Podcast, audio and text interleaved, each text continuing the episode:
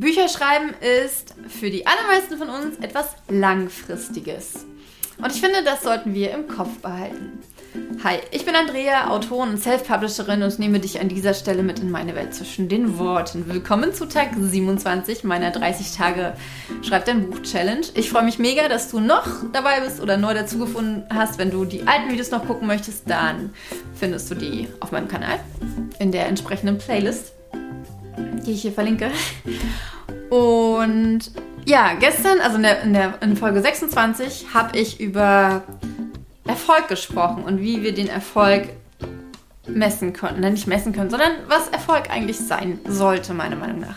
Und heute möchte ich mit dir über ein anderes Phänomen in der gerade Self-Publishing-Buchwelt reden. Und zwar, dass viele Autorinnen sehr auf den kurzfristigen, insbesondere Veröffentlichungserfolg gucken, um zu erkennen, ob ihr Buch ein Erfolg ist. Ich habe auch schon sehr, sehr oft diesen, ähm, diesen Ausspruch gehört, ähm, ein Self-Publishing-Buch hat eine, ein, einen Produktlebenszyklus von drei Monaten. Und das hat mich so erschreckt. Zuallererst möchte ich dir dazu etwas sagen. Und zwar mein erstes Buch, Wenn du wieder gehst, ist seit Oktober 2018 auf, auf dem Markt. Das sind jetzt, Status bei diesem Video, sind das, oh mein Gott, drei Jahre und drei Monate. Ähm, und es verkauft sich immer noch richtig gut. Wirklich so gut, dass ich es auch immer als ein erfolgreiches Buch bezeichnen möchte. Und das ist das Wichtige.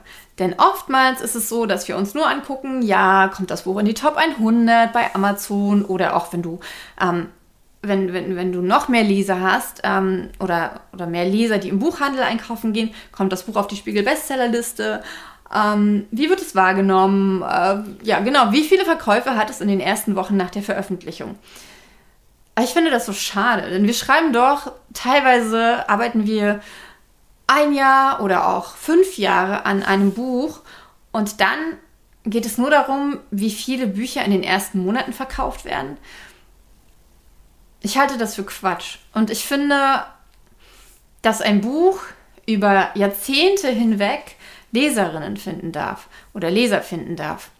Und selbst wenn es dann in der Woche nur zwei Leser sind, wenn du mehrere Bücher veröffentlicht hast und du verkaufst von jedem Buch zwei in der Woche, dann ist das ein Erfolg, dann ist das etwas, was dir Jahre und Jahrzehnte lang ähm, äh, äh Tantiemen, Geld in deine, in, in, in, auf, dein, auf dein Konto bringt und was äh, auch halt noch nach 10 Jahren oder nach 20 Jahren dafür sorgen kann, dass Menschen sich von deinem Buch berühren lassen, dass sie daraus etwas lernen. Und deswegen möchte ich dir mit hier an die Hand geben, besonders wenn du noch, wenn du vor der Ver äh, Veröffentlichung deines ersten Buches stehst, aber auch wenn das ähm, schon zurückliegt und du dein zehntes Buch veröffentlicht hast. Und vielleicht weißt du das dadurch auch schon. Bücher insbesondere in Zeiten des E-Books, wo es nicht darum geht, äh, äh, Auflagen drucken zu lassen, die dann ähm, irgendwo als Mängelexemplare auf dem Wühltisch bei Aldi liegen.